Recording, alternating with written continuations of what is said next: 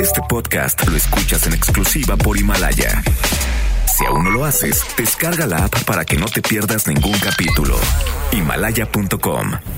MBS Noticias presenta a Víctor Sánchez Baños, el trasfondo de la política y los negocios. Comenzamos.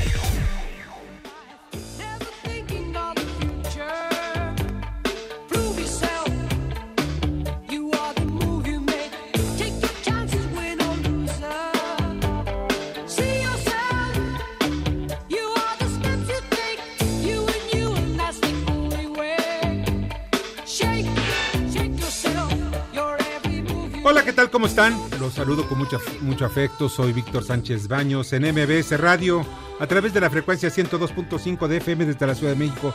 Muy, muy, muy buenas noches. Hoy es un día feriado, hoy es un puente, un puente el puente de la Revolución. Eh, Después vamos a platicar un poquito qué es lo que pasó con la Revolución desde mi punto de vista muy particular. Lo que ocurrió precisamente en ese movimiento armado que dejó pues más de 10 millones de muertos para el país. Y ¿Cambió algo? Eso es lo único que nos preguntamos. ¿Cambió algo? Acompáñanos durante una hora para que juntos analicemos, discutamos la información de los asuntos de poder y dinero que leerás y escucharás mañana.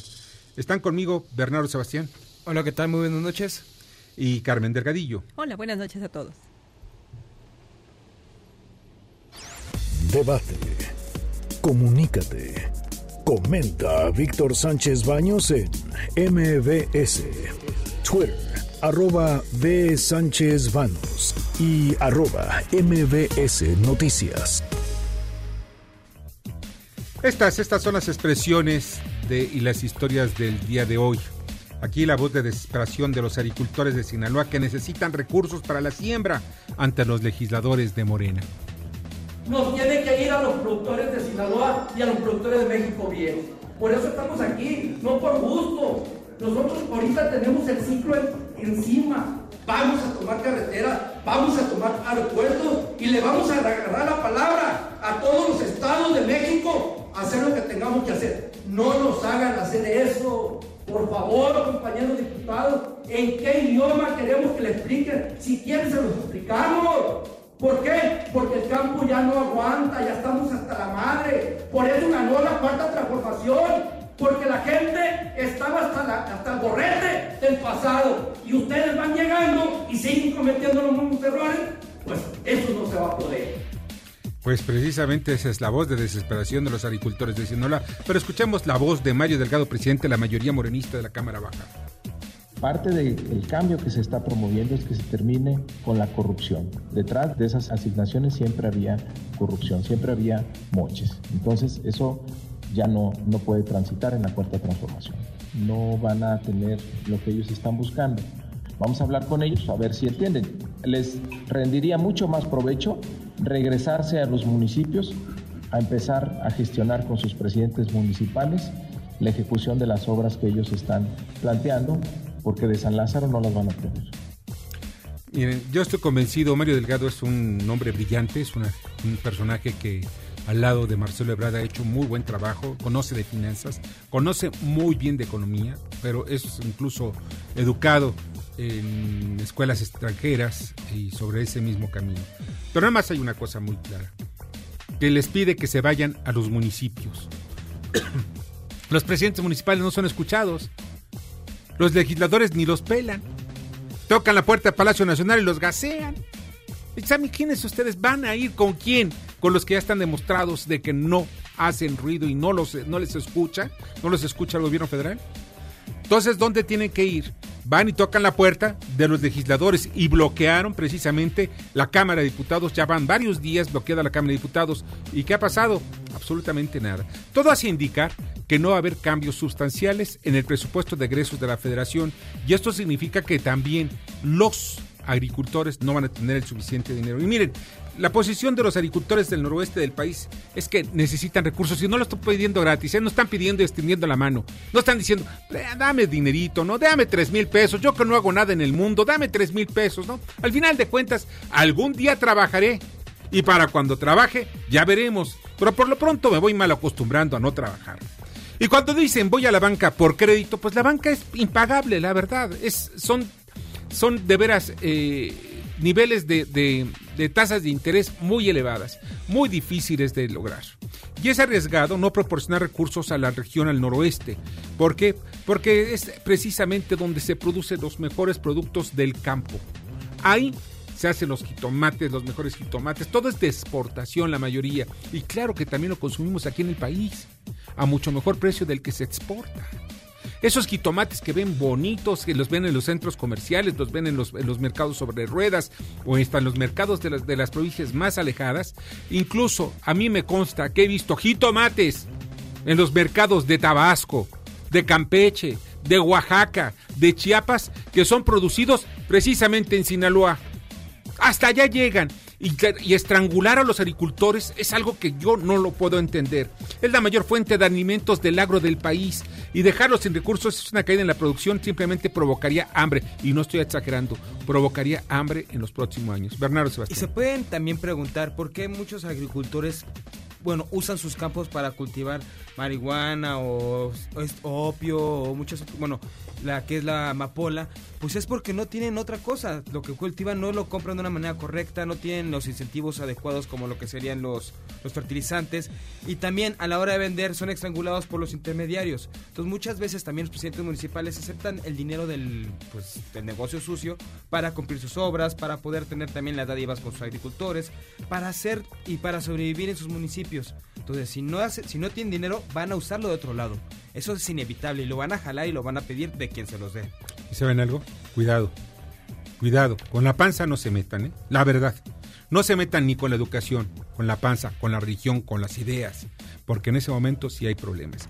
En fin, están arriesgando mucho y en la Cámara de Diputados Morena está arriesgando muchísimo con este asunto del presupuesto. Ya están yendo ahora contra los organismos autónomos.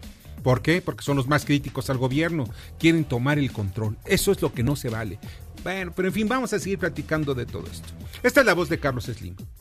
Es un punto de vista que hago de alguna forma, comparto con el arquitecto Joaquín Álvarez Ordóñez en cuanto a que necesitamos ya una sacudida, una transformación, un cambio que nos permita empezar a tener crecimientos que son los que merece nuestro país. Y me diría igual que el, arquitecto que los ingenieros y trabajadores de la construcción en México, así como las empresas del ramo grandes, medianas y pequeñas, estamos listos. Carlos Slim recibió el Premio Nacional de Ingeniería, así como el, el, arquitecto Joaquín Álvarez Ordóñez, quien recibe a su vez el Premio Nacional de Arquitectura de manos del presidente López Obrador. Y precisamente la clave en lo que dice Carlos Slim es la inversión en infraestructura. Saben ustedes, yo manejo información de los estados, del estado de Veracruz, la gente, los, los albañiles están saliendo de Veracruz. ¿Saben por qué? Porque no hay construcción en Veracruz. Se van a donde, algunos estados donde piensan que puede haber. Algunos ya se están yendo pues a ver cómo pueden sobrevivir y llevarle dinero a sus familias. Así de sencillo, llevar dinero a sus familias para que puedan comer. No hay construcción. La construcción se cayó el 14%. Entonces, hay una mano de obra que está en exceso y son precisamente los albañiles. Y de verdad es muy triste porque muchos de ellos son vejados, explotados. Y eso sí, no les dan oportunidad para que puedan mejorar sus vidas. Los albañiles viven de milagro. En fin, es muy claro el interés del sector privado por participar con el gobierno de Andrés Manuel López Obrador en el desarrollo de la economía nacional mediante la inversión de infraestructura. El sector de la construcción es la clave. Ahí hay que meterle. ¿Y el albañil a qué edad se retira? No tiene edad para retirarse porque muchos de ellos no tienen ni siquiera seguro social. Muchos de ellos no están en las estadísticas del gobierno y muchos de ellos mueren antes de cumplir los 50 años, entre los 45 y 50 años, porque el ritmo de vida que llevan ellos es brutal. Muchos no están en el seguro social, muchos son explotados, les dicen, ok, haz esta ahorita y se ponen a trabajar. Voy a utilizar una expresión y espero que no lo tomen a mal, como bestias. Sí, como bestias. Y construyen y ponen los ladrillos, los bultos de cemento, etcétera. Hoy en día tenemos más albañiles que indígenas y están siendo también siendo víctimas y motivo de explotación. Es una, es una pena, de verdad. Y esta es la voz precisamente sobre el que tú dices, la voz de Andrés Manuel López Obrador. Vergonzoso que no se acepte el trato especial a los indígenas y se piense que eso es racismo. ¿Por qué la pensión al adulto mayor en el caso de los indígenas se entrega a los 65 años y en el caso de la población no indígena a los 68? Porque los indígenas por su situación de marginación se envejecen pronto. No puede haber trato igual entre desiguales. Eh, no, no, no, no, no, no puede haber trato igual entre desiguales, perdón, pero la Constitución dice lo contrario. La ley es igual para todos. Y, la, y todos aquellos que se quieran em, pues jubilar a edad, a la misma edad deben ser para todos parejos. No importa su raza, no importa su credo, no importa nada. Somos los mexicanos, todos somos iguales ante la ley. Como los amos ante Dios, debemos ser ante la ley. Es una pena. Pero en fin, un ser humano no debe diferenciarse por su raza y eso es muy claro. Y repito, está en la Constitución. Vamos al resumen de información. Carmen Delgadillo. Mañana se publica la Ley Federal de Austeridad Republicana. La secretaria de la Función Pública, Heréndira Sandoval, dijo que ya llevan ahorros por 11 mil millones de pesos y que 2.425 plazas de direcciones adjuntas se cancelarán al entrar en vigor la ley de austeridad el miércoles. Reducen funciones de delegados del IMSS y ahora ¿quién le reclamarán? Todos serán sustituidos y se convertirán en representantes de oficina. El director del IMSS, Zoe Robledo, explicó que se evitarán compadrazgos. Padres, una vez más, impugna negativa de amparo. El exgobernador de Sonora argumentó que los estados bancarios exhibidos como prueba por la Fiscalía General de la República se obtuvieron de manera ilegal. Desconoce Francisco Domínguez a Lombus Berson. Dijo que como lo acordaron los gobernadores de las nueve entidades encabezadas por Acción Nacional, no aceptará recomendaciones de la CNDH. Y miren ustedes, se confrontan Sicilia y Solalinde por la marcha. El sacerdote lamentó que el poeta se oponga al régimen que lucha por la paz como fruto de la justicia. Solalinde respondió así a la convocatoria que hizo Sicilia de una marcha para exigir al gobierno federal un cambio en la estrategia de seguridad. Y el presidente de la República dijo, no, me da flojera reunirme con Sicilia. En fin, normalistas de Tenería siembran terror en la autopista Lerma-Tenango. En las últimas 24 horas causaron destrozos y saqueos a cuatro camiones refresqueros, lácteos y de una tienda de autoservicio. No hay detenidos. Deforestación récord en la Amazonia brasileña. Perdió casi 10.000 kilómetros cuadrados en un año, el más grave desde 2008, casi 30% más que en el año previo. El presidente Jair Bolsonaro dijo que los datos son falsos y divulgados de mala fe por funcionarios que buscan perjudicarlo.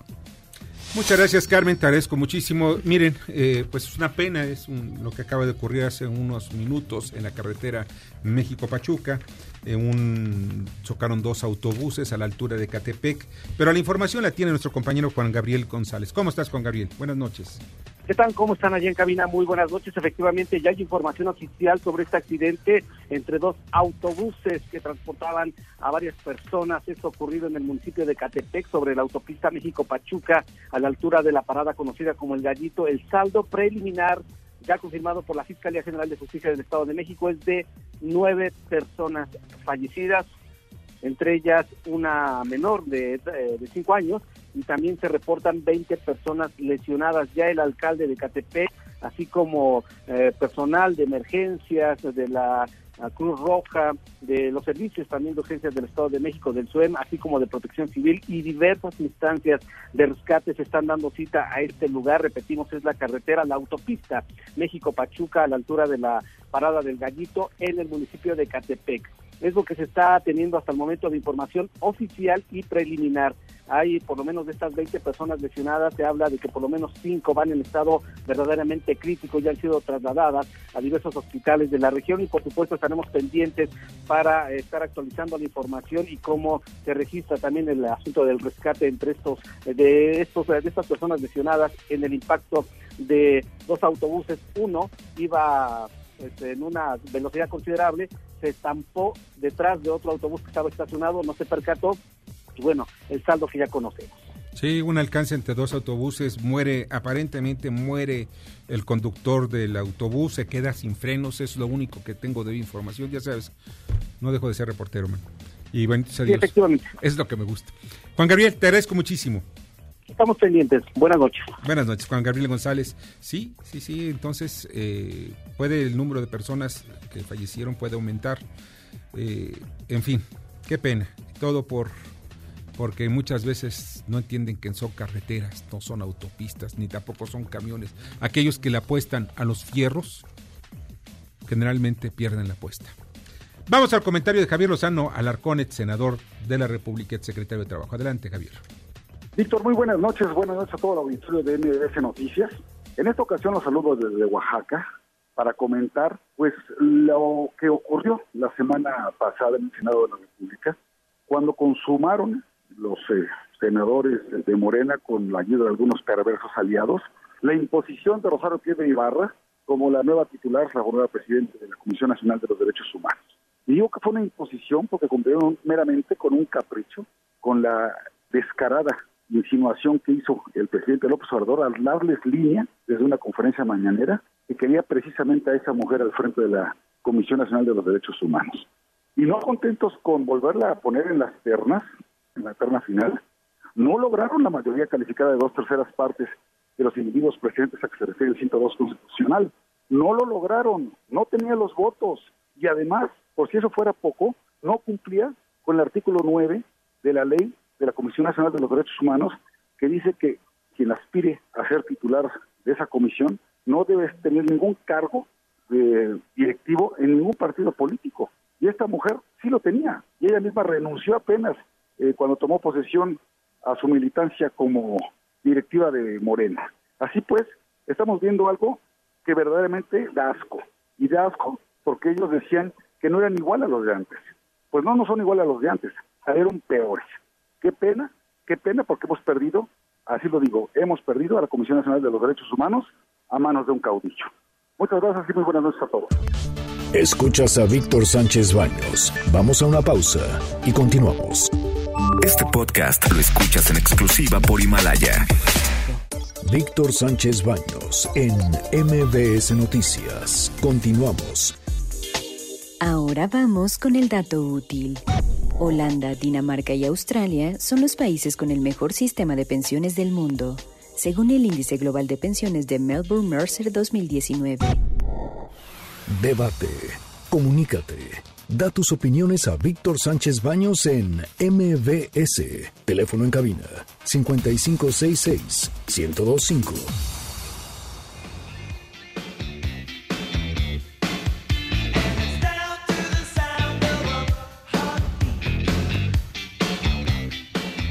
Muchas, muchas, muchas gracias que hoy siendo día festivo nos estén acompañando con la información. De verdad, muchas gracias. Nada más les adelanto que en el tercer cuarto, ya va avanzado el tercer cuarto, faltan como unos ocho minutos para que termine el partido entre los Chiefs y los Chargers. Eh, entre los jefes y los cargadores están 17-9 ganando los jefes y pues eh, parece ser está muy interesante se lleva a cabo el partido en el Estadio Azteca de la Ciudad de México y pues vamos a ver qué es lo, cómo termina porque mucha gente está muy pendiente. El estadio está lleno, ¿eh? O sea, la NFL sí llena estadios en México. Yo creo que debíamos convertirnos como en una de las sedes para que puedan venir más seguido. Vamos al comentario y el análisis económico y bursátil de Jorge Gordillo. Adelante, Jorge. Gracias, Víctor. Buenas noches. Aquí mis comentarios del día de hoy. Iniciamos la semana en un día feriado en México, los mercados financieros permanecieron cerrados, sobre todo la Bolsa Mexicana de Valores y el mercado dinero, los bancos. Pero la moneda mexicana este, observó cierta presión, cierta depreciación en línea, como se vieron también las monedas de otras economías emergentes. En especial el peso mexicano se depreció casi 15 centavos, cerró 19.33 pesos por dólar interbancario, y esto es por esta situación de incertidumbre que estamos viviendo ante el seguimiento de las negociaciones comerciales entre Estados Unidos y China. Nos tienen al mercado financiero confundidos porque aunque los principales negociadores de alto nivel siguen sentados en negociación y siguen avanzando en ella, en, la Casa Blanca parece no estar totalmente de acuerdo con algunas de sus eh, conclusiones. El presidente Trump ha dicho que no está seguro en que quisiera bajarle aranceles a ciertos productos chinos y ha advertido que si no cede China lo que, lo que quiere Estados Unidos, seguirá aumentando aranceles como lo ha hecho en el transcurso del año. Esto pues tiene eh, confunde al mercado financiero que todavía está cargado hacia el optimismo de que se logre firmar la primera fase de la negociación en diciembre, pero le pone mucho mucho movimiento y hace que los mercados en ocasiones se pongan nerviosos como lo observamos el día de hoy y seguramente lo que observaremos a lo largo de la semana. Estaremos muy atentos que concluye, por supuesto ese es el tema más importante que seguiremos en la semana. Otro es la Reserva Federal que ha, dicho y ha tratado de convencer al mercado que tratará de ponerle pausa a sus bajas en la tasa de interés. Se ha dicho que estará muy dependiente sobre los datos económicos que se vengan para finales del año. Esto pues nos hace pensar, tratará de quitar todo tipo de presión del mercado y que no se no busquen eh, todos los inversionistas que sea la Reserva Federal que les resuelva todos los problemas. Hasta aquí mis comentarios del día de hoy, Víctor. Buenas noches. Muchas gracias, muchas gracias, te agradezco muchísimo Jorge Gordillo. Pásala muy bien, muy buenas noches. Y bien, ya está la línea telefónica Bosco de la Vega, presidente de la Confederación Nacional eh, de, Agropecuaria, es el Consejo Nacional Agropecuario. Eh, Bosco, ¿cómo estás? Muy buenas noches. Eh, muy buenas noches, Víctor, con el gusto de saludarte a ti y a tu auditorio. Muchas gracias. Oye, estamos viendo ahorita la reconfiguración del, presupuesto. A mí, en lo personal, no me deja satisfecho. Incluso puse al principio del programa un audio donde los agricultores de Sinaloa pues dicen que ya están hasta la madre y que ya no saben qué, es lo que va a pasar, lo que necesitan son recursos porque ya están en el periodo de, de, siembra. ¿Qué es lo que tú estás viendo alrededor de los agricultores en el país? O sea, ¿qué es lo que pasa? Porque al final de cuentas el presupuesto mueve una buena parte también de los alimentos de México. Claro. Pues mira, Víctor, lo que estoy viendo es el ofrecimiento de nuestro presidente fue que en su proyecto de nación el campo iba a ser un pilar del desarrollo y estamos totalmente de acuerdo en que se ayuda a los más necesitados del campo, pero no pueden dejar fuera a la agricultura comercial. Claro. Eh, desde del año 2015 a la fecha, el recorte eh, proyectado viene a un 50%. De este año, con respecto al 2020, nos lo quieren recortar 29.3% y se van a temas asistenciales principalmente. Entonces, muy preocupados por el tema de sanidad, por el tema de financiamiento, por el tema de seguros, por el tema de comercialización de cosechas sí vemos un campo hoy desprotegido, pero si ves las cifras al mes de noviembre, el sector primario creció al 4.2, el secundario decreció menos 1.8 y los terciarios crecieron 1.6. Entonces ahí es donde nos explicamos como un sector que está dando buenos números, que hemos crecido, que hemos hecho la tarea, eh, que estamos este, rompiendo récord en, exportaciones, que tenemos estamos en superávit, que traemos problemas de importación de granos, porque somos el país número uno de importación de granos, cómo ese sector, que es el sector productivo, se le está dejando fuera del presupuesto y solamente se está incluyendo pues al sector social, que, como te digo, estamos de acuerdo, pero no se puede desatender la agricultura comercial en un esquema de libre comercio donde competimos con países que sí están apoyando a sus agricultores de, de la parte comercial y México los está dejando fuera. Eh, Bosco, yo veo aquí eh, como una, una diferencia entre norte y sur. El sureste, la mayor parte del apoyo, y hacia el noreste, nada. Pues mira, eh, sí reconocemos que en el pasado el sur se estuvo relegado, más sin embargo, pues las cadenas de valor que hemos construido en los últimos 80 años no puedes dejarlas abandonadas. La agricultura comercial que abastece el 80% del alimento del país, tampoco lo puedes dejar abandonada. Y tienes que hacer un apoyo gradual hacia el sur sin descuidar el norte, porque el tema es el sector agroalimentario. Este, este gobierno, firmamos junto con este gobierno y estuvo nuestro presidente ahí, el proyecto de autosuficiencia alimentaria el 8 de febrero en Huetamo, Michoacán. Hoy por hoy México produce el 59%, 59 de los alimentos que consume, la FAO nos recomienda por lo menos eh, producir el 75 y este gobierno quiere la autosuficiencia. Por el camino que va este gobierno y por el esquema del presupuesto de este recorte de menos 29.3, no vamos camino a la autosuficiencia. ¿Crees que aumente la dependencia? Si se mantienen las cosas como están, sí. Yo, las, yo veo que hay muchos rubros donde se puede apoyar al campo hay rubros dentro de los programas sociales que tienen que no han podido implementar que se puede apoyar al campo. Con creatividad y con coberturas eh, en los mercados internacionales podemos hacer mucho. O sea, realmente sí tenemos opciones.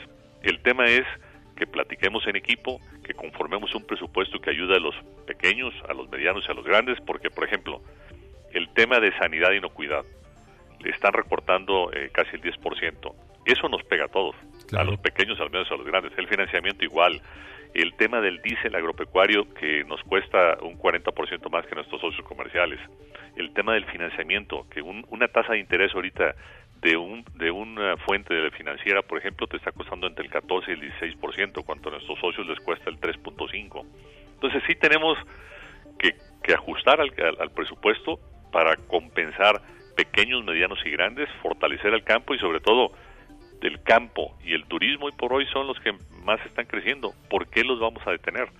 Y ahí es donde el Consejo Nacional Pecuario ya presentamos la propuesta al Ejecutivo, a nuestros diputados, hemos presentado a nuestros gobernadores y queremos hacer un equipo, queremos que le vaya bien a nuestro presidente, queremos que le vaya bien al campo, claro. pero hoy por hoy, con este presupuesto, nos están haciendo un lado. Oye, eh, ¿ya han tenido ustedes reuniones con la Secretaría de Hacienda y con pues el equipo de, Mario Delgado? Pues mira, hemos estado con Mario Delgado, ya hemos estado con él, con Alfonso Ramírez Cuellar también lo hemos platicado, hemos estado con nuestro presidente, eh, lo platiqué con él personalmente, nuestro presidente nos dijo, Bosco, no te preocupen, este va a salir bien este tema, pero no, no entramos en detalle de números porque él no nos dio oportunidad.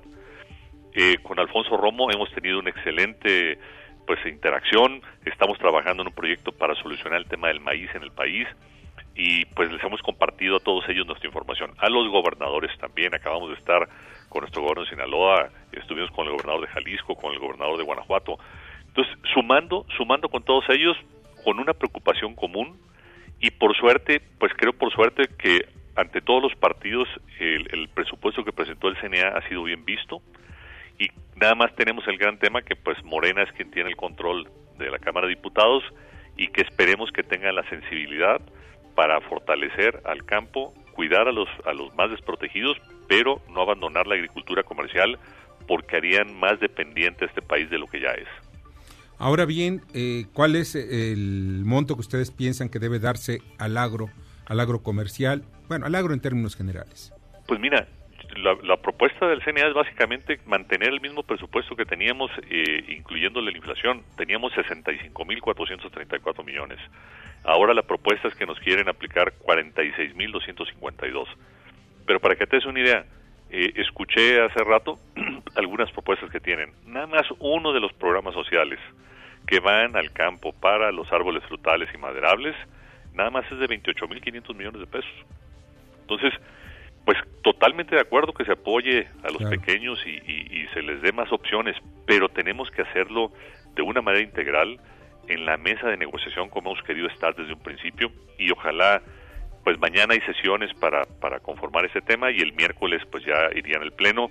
Como tú sabes hay otras organizaciones que están reclamando otros temas y nosotros no nos oponemos a que hagan sus reclamos, pero sí el sector empresarial del campo le pide a nuestro presidente y a nuestros diputados que seamos tomados en cuenta, que estamos generando crecimiento, que somos el sector pues más el más importante para invertir y mitigar la pobreza y que el tema de la autosuficiencia alimentaria que firmamos pues queremos verlo reflejado en el presupuesto y nos gustaría algunos otros proyectos que tú conoces que le están dando mucha importancia que no tienen que ver con el campo pues que creo que hay de dónde moderar y de dónde redistribuir los recursos para que este país tenga mejores oportunidades. Bernardo Sebastián. Buenas noches, Bosco. Mira, yo tengo también la siguiente duda, porque está el programa de Sembrando, Sembrando Vida, esto que es la, el objetivo que tienen de hacer grande reforestación. Y esto no podría beneficiar a algunos campesinos o algo por decirlo que se pudieran agregar a ese programa para tratar de pues generar ingresos a pesar de que no podemos generar más pues para consumo, pues generar ingresos para ellos, para que no se mueran de hambre? Mira, totalmente de acuerdo que se ayude, que se ayude a los, más desprotegidos del campo.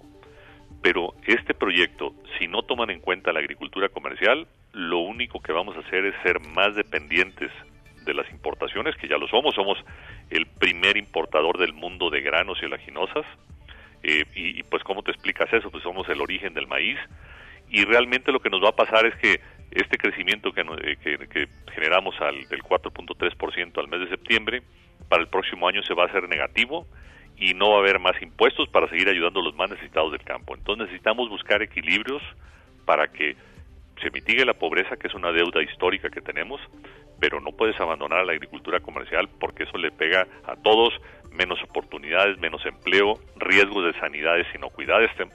Lo están recortando otro 10%, el último recorte fue de 300 inspectores de puertos, aeropuertos y fronteras con riesgos como la peste porcina africana, como el tema de Moscamed, como el tema de la gripe aviar. Entonces, es un tema que nos afecta a todo el campo mexicano, no es un tema de pequeños, medianos y grandes. Y, y sí, nos preocupa que nos dijeron que íbamos a ser un pilar del desarrollo y no lo vemos reflejado en este presupuesto. Es de preocuparse. Bosco, pues muchas gracias. Pasa muy buena noche y muy datos reveladores. No, gracias a ustedes por la oportunidad y decirles que queremos construir, queremos que les vaya bien, hay opciones para hacerlo con creatividad y queremos sumar junto con nuestro gobierno. Así es, que les vaya bien a todos, eso es lo más importante. Si les va bien al presidente, le va bien al gobierno, nos va a ir bien a todos. Eso es lo que queremos y les agradezco su atención. No, al contrario, te agradezco muchísimo que estés con nosotros.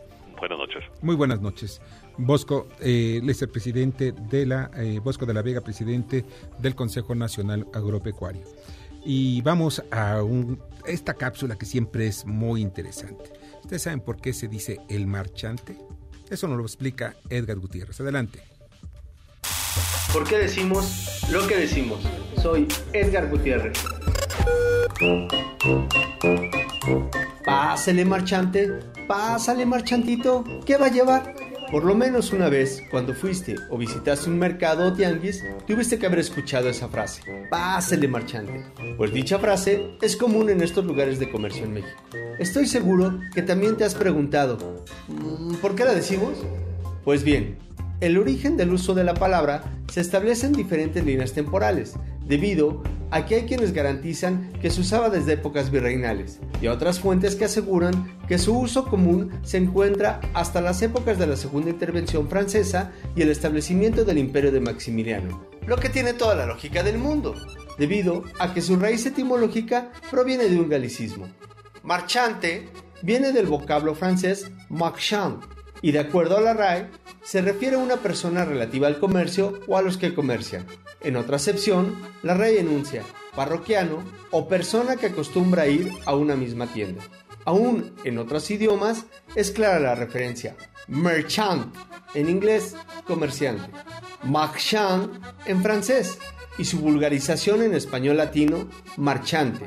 Así que la próxima vez que escuches un pásale marchante, ya sabrás por qué decimos lo que decimos. Sígueme en Twitter, en Política de Buena Historia MX, arroba Edgar Vélez. Marchante, pase adelante y escoja lo que usted quiera. Tengo el queso de matera, ayacas, sale, mantequilla y buen café. Bueno, ya saben ustedes entonces lo que es el marchante. Edgar, muchas gracias, Edgar Gutiérrez. Miren, aquí me llegó, nos llegó un tuit eh, de, de Marco Edmundo, eh, dice usted habla, o sea, refiriéndose a mí, sobre la igualdad que está en la Constitución. En ella misma habla sobre dar educación igual a todos. Usted nació en un lugar con posibilidad. Los campesinos de los que, de los que habla tanto, de los que acaba de hablar, no. Trate de hacer jornada en el campo y verá. Mira, eh, Marco, yo soy uno de los pocos periodistas, no pocos, porque son muchos, ¿no? Los que de verdad estamos trabajando, somos reporteros. Yo soy reportero y conozco todo el país, conozco el campo. Yo he comido de verdad, polvo. He tragado polvo y no con los políticos, sino haciendo reportajes y análisis de cada uno de los estados del país. Desde que tengo, vamos, desde que tenía yo 17, 18 años he recorrido el país completamente, no una, muchas veces. Sé lo que sufre el campesino, sí es cierto. Pero ¿por qué no podemos ser todos iguales? Pregunto, ¿acaso hay mexicanos de primera o de segunda? ¿Los de Moreno son de primera y los que son en contra de Moreno son de segunda o tercera? ¿Por qué razón no podemos ser todos iguales? Edmundo, claro que he hecho jornadas en el campo. No he, no he el campo, pero sé cómo se hará. Yo me, yo me he ensuciado los zapatos de lodo. ¿Y saben algo? Siempre he estado de verdad orgulloso de mi pueblo, de la clase indígena y también de mi mestizaje. Soy un mestizo como el 90 o el 80% de los mexicanos. Somos mestizos. Y por eso me duele a mí cuando me dicen, oye, hay que jubilarse después de los 67, dos años de diferencia. ¿Por qué? Porque el indígena pues sufre mucho. Sí sufre, claro que sufre. Sufre marginación, que le dan muchos personajes, como aquellos que hablan de darles educación igual, cuando lo único que abren son escuelas que no sirven para nada. Y eso sí, con nuestros impuestos. En fin, no quiero enojarme, estoy, es un día de suerte y es principio de semana. Pero de verdad no seamos, no caigamos en la hipocresía ni tampoco caigamos en la demagogia. Vamos al comentario del periodista Ramón Zurita. Buenas noches, Víctor. Buenas noches a tu auditorio. Esta semana ha sido de grandes acontecimientos en la vida política del país. Por un lado, en el Senado de la República, la elección de la nueva presidenta de la Comisión Nacional de Derechos Humanos, que esta vez recayó por vez primera en una mujer, Rosario Piedra Ibarra, pero el conflicto se suscitó en razón de que la votación, según los panistas, no alcanzó las dos terceras partes como correspondía a la elección de la nueva presidenta de la comisión y finalmente ella rindió protesta como nueva dirigente o como nueva presidenta de la Comisión de Derechos Humanos en un momento de conflicto, ¿sí? Donde los panistas se apoderaron de la tribuna y Gustavo Madero se reveló como un gran luchador, pero no luchador social, sino luchador de fuerza física. Y por el otro lado, la llegada de Evo Morales causó una gran polémica porque mucha gente se indignó de que el gobierno mexicano le diera asilo al presidente depuesto de Bolivia. Evo renunció, renunció a la presidencia de la República después de un gran conflicto social que se suscitó en el país. Pero la llegada de este hombre de izquierda no generó mucha simpatía entre ciertos sectores de la población. Pero en fin, ya tenemos a Evo Morales aquí. Ahora habrá que ver qué sucede en los próximos días con la situación de Evo, quien advirtió que va a regresar a Bolivia a luchar por la presidencia de la República. Hasta aquí mi comentario. Gracias, un saludo y buen fin de semana. Escuchas a Víctor Sánchez Baños. Vamos a una pausa y continuamos. Este podcast lo escuchas en exclusiva por Himalaya. Víctor Sánchez Baños en MBS Noticias. Continuamos. Ya regresamos con el dato inútil. La presión financiera sobre los sistemas de pensiones en todo el mundo es más alta que nunca, lo que pone en riesgo su viabilidad, de acuerdo con especialistas del Índice Global de Pensiones Melbourne Mercer 2019. Facebook, Instagram y LinkedIn. Víctor Sánchez Baños. Tu voz se escucha en la radio.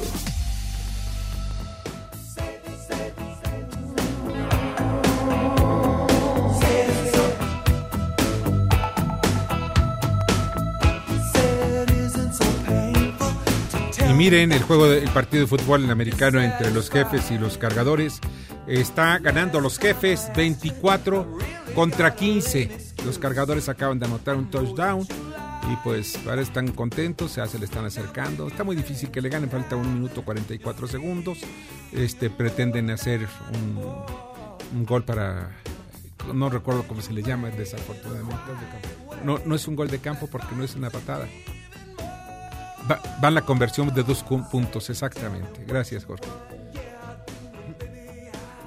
Es el tercer cuarto, o sea, todavía le falta un ratito, todavía les faltan unos minutos más que pueden ustedes disfrutar si lo quieren ver el partido.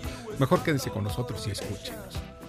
Vamos a... ¿Saben ustedes que todos los capítulos de, de, este programa los pueden escuchar a través de la aplicación Himalaya? No se pierda ninguno.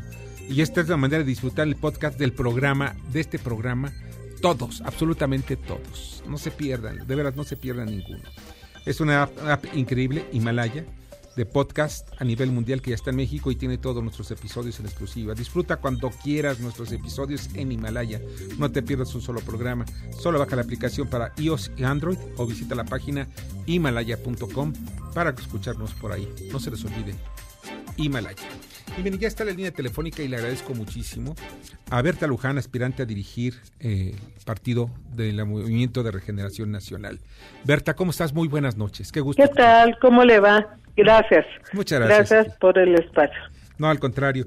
Pues mira, yo he visto el, la, la, sucesión muy, muy, muy extraña, como que no se respetan los tiempos, como no se, como que está muy, muy hecha, eh, vamos, como que no hay cierto orden. Y también he platicado con algunos militantes de Morena quien dicen, bueno, no sabemos qué es lo que va a pasar mañana, lo único que sabemos ahora es que va a ser la elección en el 2020, en el 2020. Pero tú nos podrías platicar qué es lo que va a pasar, porque tú eres, para mí eres la candidata más fuerte de, de, de los cuatro, y por muchos motivos que algún día los platicaremos. Muy bien. Mire, el Tribunal Electoral planteó tiempos distintos. O sea, eh, echó abajo todo el proceso electoral de Morena, los las asambleas, eh, el proceso, ¿no? Que iba por delante. Y entonces eso nos obliga a reiniciar todo el proceso, ¿verdad? Y, y esto pues nos pone en una condición bastante endeble porque debemos pues repetir lo que hicimos, mejorarlo y ver lo que tiene que ver, eh, lo que tiene que ser con el padrón, con el padrón de afiliados. ¿Qué es la clave de todo, no? El padrón. ¿Cómo saber hacerlo confiable y ya a estas alturas ya de, de la contienda? Bueno, el tribunal lo que planteó fue que en la convocatoria nos equivocamos al plantear que eh, el padrón se cerraba en noviembre del 17. Entonces lo que dice es hay que incluir a la gente que se afilió de noviembre 17 a agosto del 2019. Entonces yo creo que lo podemos hacer sin mayor problema.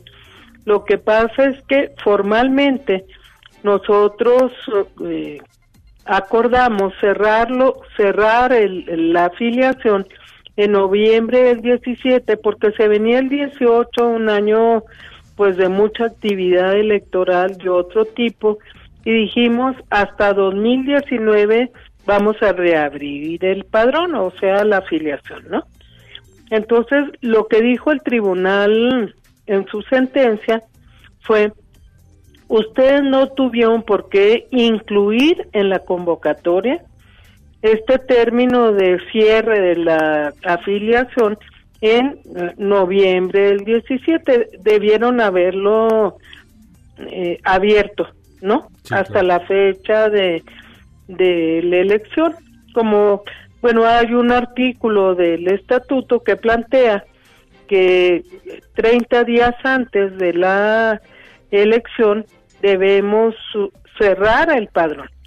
Bueno, entonces eso dio pie a que el tribunal planteara que debemos considerar eh, a la gente que se afilió de noviembre del 17 hasta agosto del 19 este y eso es lo que vamos a hacer o sea finalmente pues hay que abrir el padrón quien se afilió en esa en ese periodo, en esa en esa etapa y bueno, con eso atendemos la la, la sentencia del tribunal.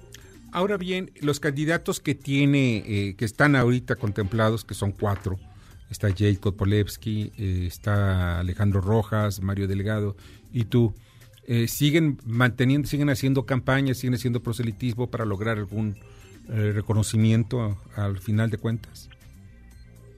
Pues no, en realidad en Morena no hay campañas ni precampañas.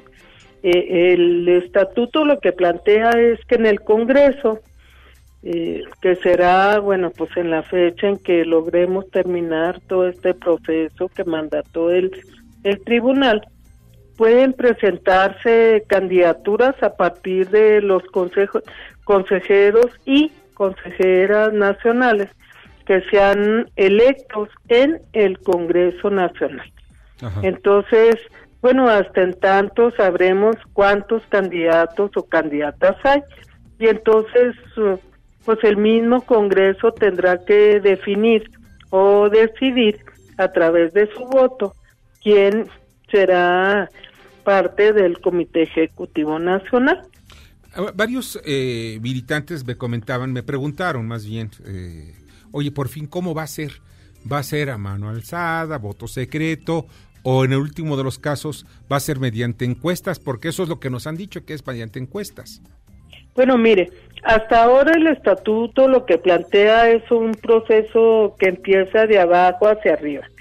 O sea, los, uh, eh, los distritos o las asambleas distritales nombras, nombran consejeros que van al Congreso Nacional, llegan 3.000 consejeros uh, distritales. Y los 3.000 que forman parte del Congreso son los que deciden, los que eligen al Comité Ejecutivo Nacional.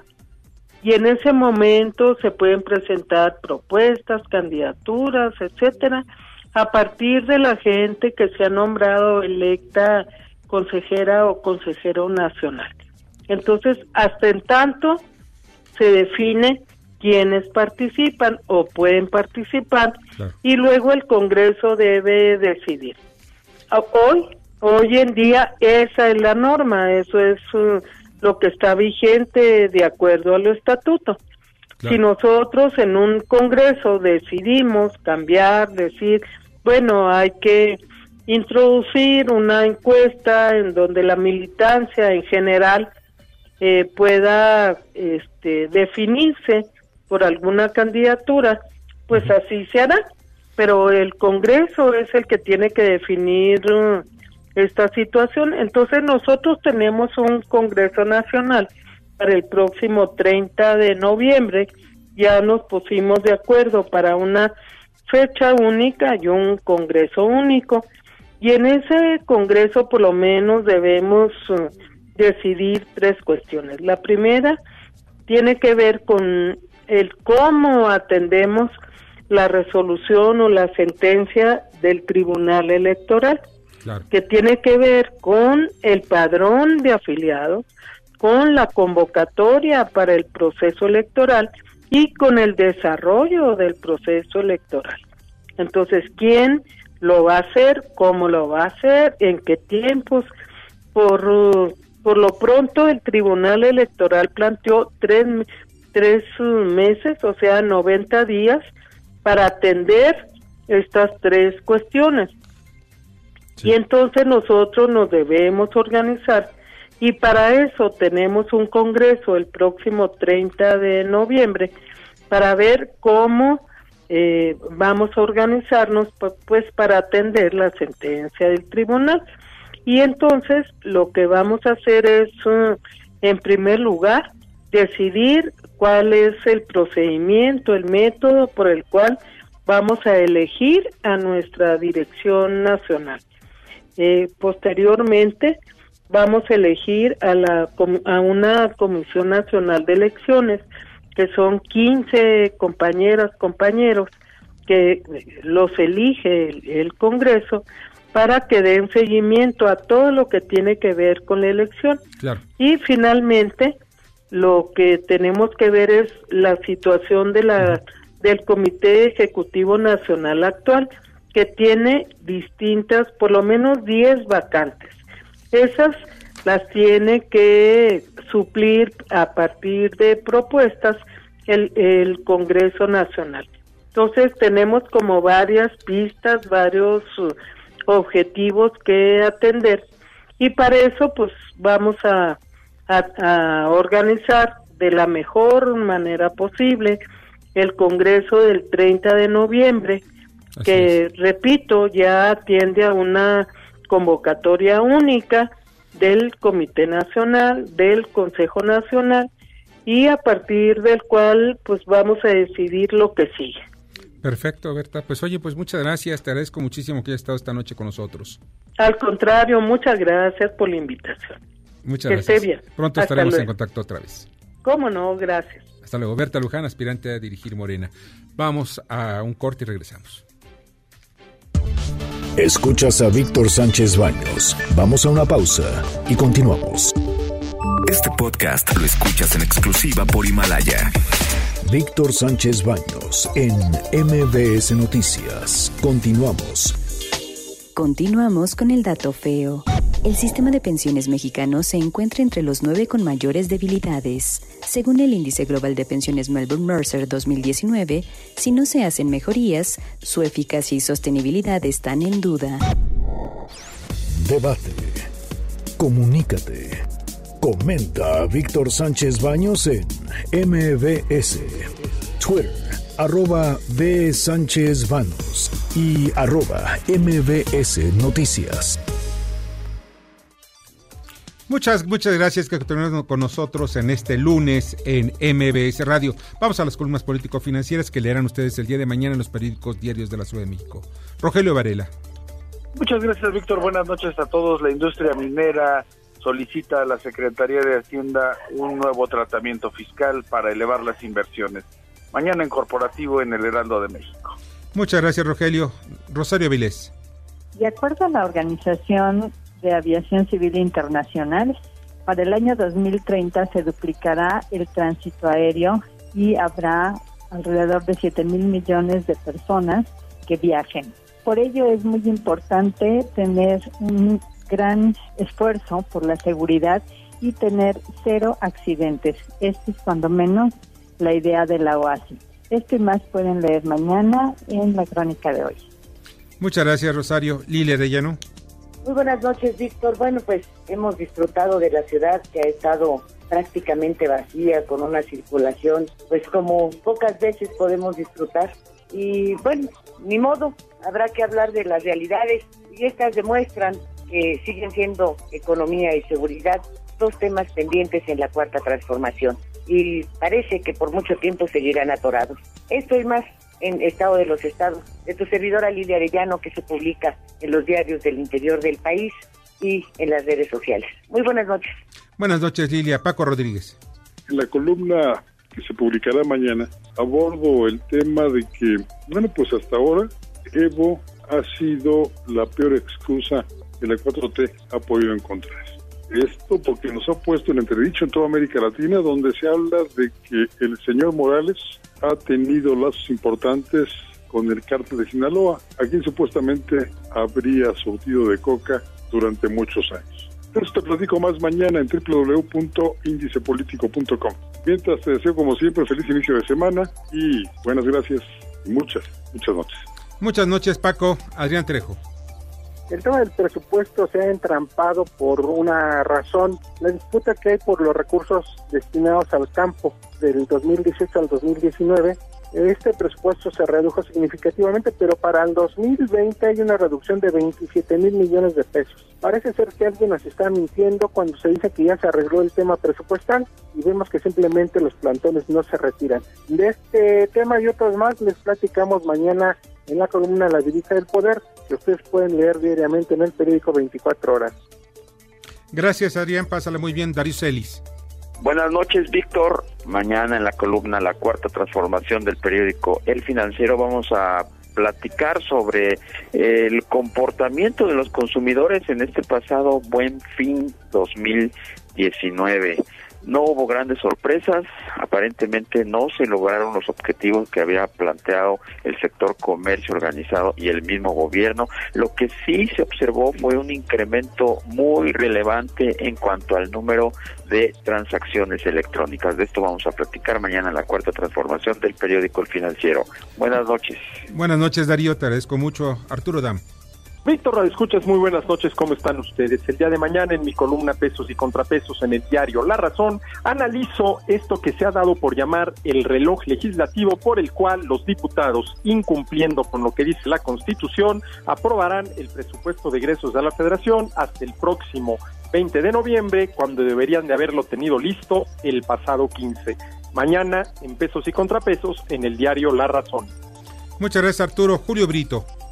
Fíjate que continúan el debate de manera muy intensa sobre cuál debe ser el destino de 5 mil millones de pesos que se recauda a través de lo que se llama el fondo minero el sindicato minero realmente se ha puesto en una situación pues muy a la defensiva en el sentido de que estos recursos deben servir única y exclusivamente a las zonas mineras. Este y otros temas tratamos en riesgos y rendimientos, la columna que publico todos los días en el periódico La Crónica de hoy.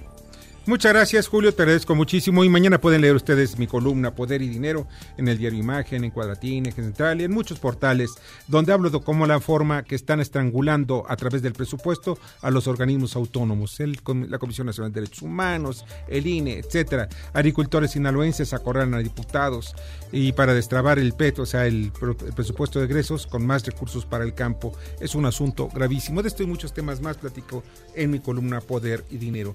Y la agenda de mañana está en México el primer ministro de la República de Singapur, Lee Hsien Loong, que el presidente López Obrador encabezará la ceremonia de bienvenida al mediodía en Palacio Nacional. La jefa de gobierno, Claudia Sheinbaum, encabeza la puesta en operaciones de 40 trolebuses y mañana dará conferencia de prensa Antorcha Campesina y los trabajadores despedidos de Notimex harán un mitin frente a Palacio Nacional tempranito, pero bien tempranito antes de que comience la, la mañanera. Pues ya nos vamos. Les agradezco muchísimo que hayan estado con nosotros. Bernardo Sebastián. Muy buenas noches y disfruten su semana. Sí, disfruten esta semana, una, que sea una semana sensacional. En la producción Jorge Romero, en la jefatura de información Carmen Delgadillo, en la redacción Fernando Moxuma, en los controles Héctor Zavala. Yo les deseo una excelente noche y de verdad disfruten este inicio de semana que va a ser sensacional. Las opiniones vertidas en este programa son única y exclusivamente de estricta responsabilidad de quien las expresa. MBS Noticias presentó a Víctor Sánchez Baños, el trasfondo de la política y los negocios. Este podcast lo escuchas en exclusiva por Himalaya. Si aún no lo haces, descarga la app para que no te pierdas ningún capítulo. Himalaya.com